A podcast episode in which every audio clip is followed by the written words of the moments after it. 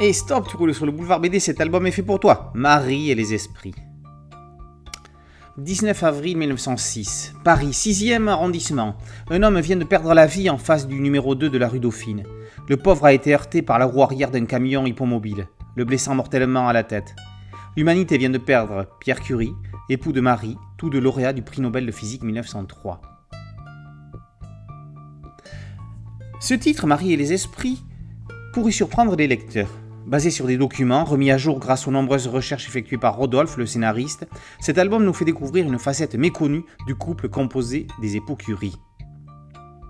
Ils ont étudié les phénomènes inexpliqués, les observant scientifiquement en appliquant les mêmes méthodes utilisées lors de leurs observations sur la radioactivité, ayant abouti à l'attribution du prix Nobel de physique en 1903. Rodolphe s'est appuyé sur les observations effectuées par les époux, mais également sur celles d'autres scientifiques, tels Charles Richer, prix Nobel de médecine en 1913, Henri Bergson, prix Nobel de littérature en 1927, et Jules Courtier, psychologue, rédacteur de plusieurs rapports pour l'Institut général psychologique.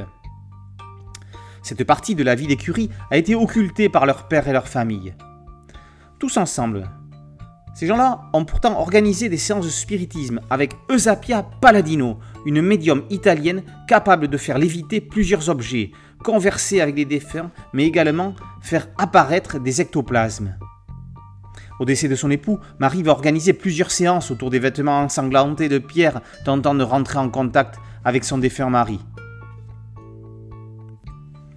L'histoire du couple Curie était ainsi redécouverte sous un angle totalement méconnu du grand public.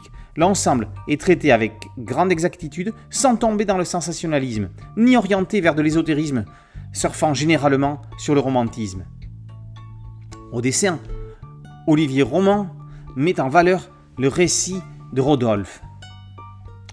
Les obsèques de Pierre Curie eurent lieu le surlendemain de l'accident, le 20 avril 1995. Bien des années plus tard, le 20 avril 1995, sur décision du président François Mitterrand, les cendres du couple sont transférées du cimetière familial de Sceaux au Panthéon à Paris.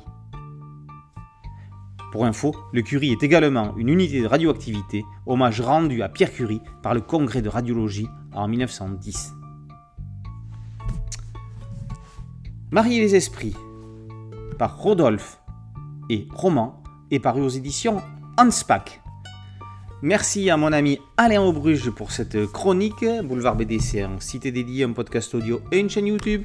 Merci de liker, de partager et de vous abonner. A très bientôt sur Boulevard BD. Ciao